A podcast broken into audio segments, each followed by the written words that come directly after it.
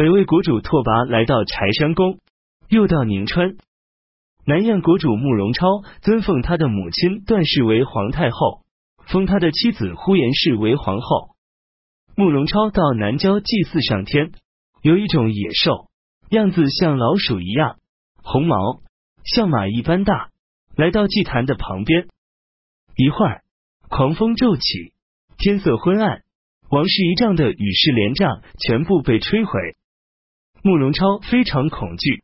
问太史令程公随这是怎么回事？程公随回答说：“这是陛下宠信重用奸佞的小人，诛杀屠戮进贤良才，赋税繁重，过分劳役百姓所导致。”慕容超于是下令大赦，罢免了公孙五楼等人，但不久又再次任用了他。北燕王高云册立他的妻子李氏为皇后，立他的儿子高鹏城为太子。三月。庚申二十六日，把后燕王慕容熙和福皇后安葬在辉平陵，指使慕容熙为昭文皇帝。高句丽派遣使者前往北燕访问，并讲述两国宗族血统的关系。北燕王高云也派遣侍御史李拔进行了回访。夏季四月，东晋国尚书左仆射孔安国去世。甲午遗物。任命吏部尚书孟昶代替他的职务。北燕实行大赦。五月，北燕任命尚书令冯万宁为幽，继二州牧，镇守肥如。任命中军将军冯汝臣为并州牧，镇守白狼。任命辅军大将军冯素福为司隶校尉。任命司隶校尉务银提为尚书令。乔纵派使节前往后秦。请求作为后秦的藩属国，同时又与卢循暗中勾结。乔纵向后秦呈上奏章，请求允许桓谦前来，打算和他一起进攻刘裕。后秦王姚兴就这件事问桓谦，桓谦说：“臣下几代人都对荆楚一带的百姓有恩，如果有机会凭借巴蜀之地的力量，顺长江水流向东挺进。”当地的官民一定会纷纷起来响应。姚兴说：“小河沟里容不下大鱼，如果乔纵的才能力量足以一个人就能办的好事，也就不会借助你做他的鳞甲和羽翼了。你应该多考虑自己的福佑。”于是派他去了。桓谦到了成都，虚心谦恭，招纳各地投靠的人士。乔纵对他渐渐升起猜忌之心。把他软禁成龙阁，并派人看守他。桓谦流着泪对几个弟弟说：“姚主的话真是神算呵。”后秦王姚兴认为南梁国突发坛现处在朝廷内外多难之秋，所以打算趁机消灭他，派尚书郎韦宗前去观察局势。突发坛与韦宗谈论当时的大事，纵横驰骋，酣畅淋漓。韦宗告辞之后。叹道：“奇异之才，英雄之气，不一定只华夏中原有；明晰的智慧，敏锐的见识，也不一定只有读书才能获得。我今天才知道，九州地域之外，除了儒学五经，也还大有人在。”韦宗回去对姚兴说：“凉州虽然凋敝破败，但秃发坛的权谋诡诈却超过常人，不可对他打什么主意。”姚兴说：“刘伯伯依靠一群乌合之众，还能把他打败，何况我要发动天下所有的兵马来对付他呢？”韦宗说：“不对，情况转变，形势不同，变化虽多种多样，但仗势欺人的人容易失败，戒备谨慎的人却很难攻取。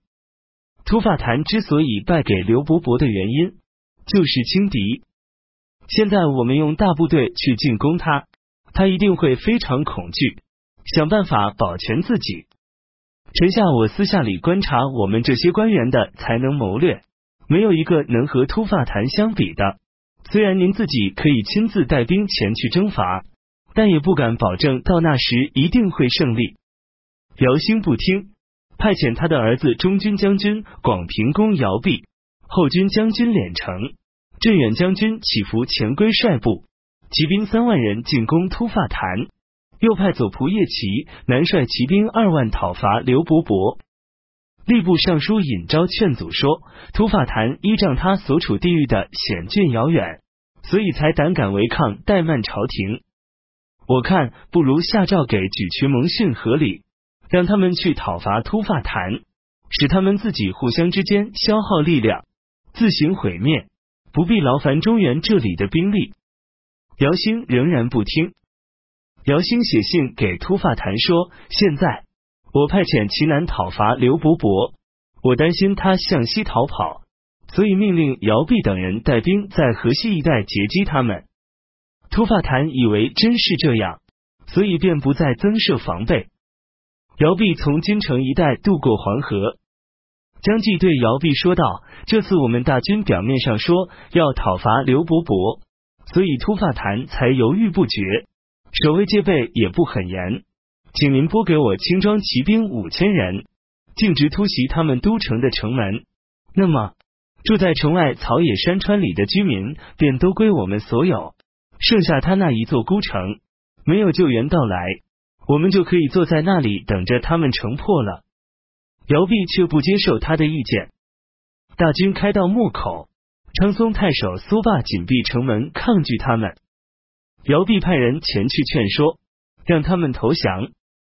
苏霸说：“你们背信弃义讨伐友好的国家，我只有一死罢了，哪里有投降的道理？”姚弼果然攻克这座城，把苏霸杀了，然后又挥动大军长驱直入，进逼姑臧。突发弹环城坚固据守，并出动骑兵回击姚弼，将他打败。姚弼退到西苑据守，城中王忠等人阴谋做后秦军的内应。事情泄露后，突发坛准备杀死主谋，而赦免其他的人。前军将军伊利延侯说：“现在强大的敌人就在城外，而奸人又私下里准备在城内发动叛乱，危险是多么的严重！呵，如果不全部把他们活埋的话，用什么来惩戒后来的人？”突发坛听从了他的话，坑杀了五千多人。他又命令群县把牛羊等全部驱散到野外去。后秦军将领敛城纵容他的部下大肆抢掠。这时，突发坛派遣镇北大将军突发巨言、镇军将军突发进归等联合进攻。后秦军队大败，被斩首的有七千多人。姚弼坚守堡垒，不出来交战。突发坛进攻他们，没有攻克。秋季七月。姚兴派遣魏大将军常山公姚显统帅骑兵二万，作为各路军队的后继队伍，来到高平。听说姚弼战败，便加快行军速度，兼程赶到那里。姚显派遣善于射箭的孟钦等五人，在凉风门向敌兵挑战。弓弦上的箭还没来得及发射出去，突发坛的才官将军宋义等便赶到迎战，把他们杀了。姚显于是把罪过推脱给敛城，派人向突发坛认错，安抚慰问黄河以外地区的百姓，带领大军回去了。突发坛也派遣使节徐素到后秦首都拜谒谢罪。夏王刘伯伯听说后秦兵马很快就要来到，退到河曲据守。其难以为刘伯伯已经跑远，放纵自己的士兵到处抢掠。刘伯伯暗中回师袭击他们，俘虏斩杀的一共有七千多人。齐南带兵退走，刘伯伯追到牧城，把他活捉，又俘虏了他手下的将士有一万三千人之多。从此，岭北彝族和汉人归附刘伯伯的有一万多人，刘伯伯都分别安排了守在一类的地方官，用来安抚他们。东晋叛将军司马叔从樊城进犯邹山，鲁郡太守徐庸放弃城池逃走，车骑长史刘忠迎击，并把他打退。北燕王高云峰慕容归为辽东公，他主管燕地氏宗庙的祭祀工作。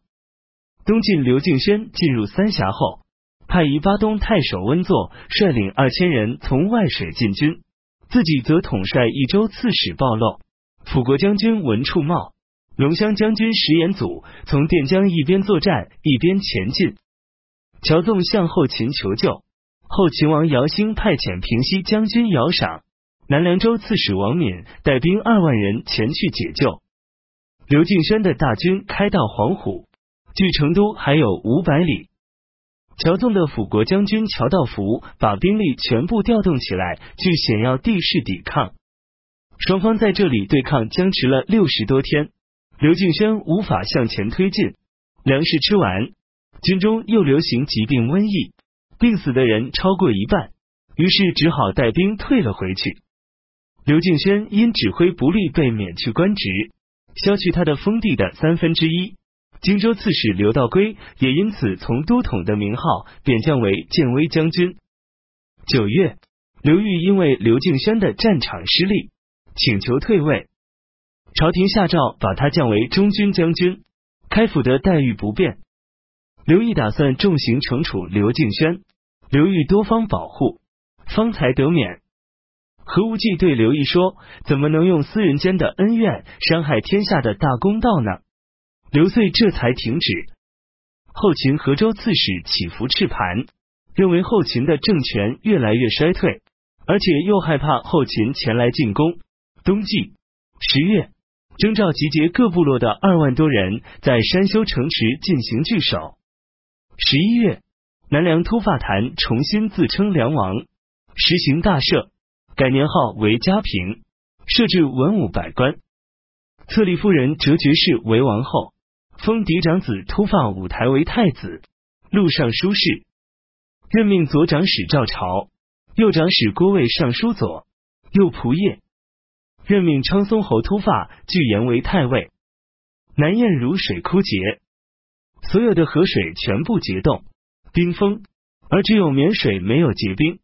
南燕国主慕容超心里对此非常忌讳，向李轩询问这是怎么回事。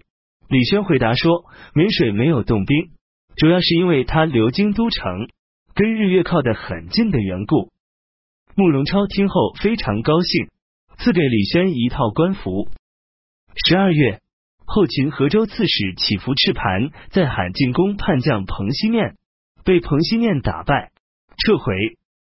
这一年，北魏国主拓跋诛杀高义公莫提。当初。拓跋枯多征伐拓跋的时候，莫提以为拓跋年纪小，不可依靠，便在暗地里与拓跋枯多联络，赠见盟誓说：三岁大的小牛犊，怎么能拉得动重载的车呢？拓跋一直怀恨在心。到了这时，有人告发莫提平时接人待物高傲无礼，好像有意模仿君主的样子。拓跋便派人拿着那支箭给莫提看。并告诉他说：“三岁的牛犊结果怎么样？”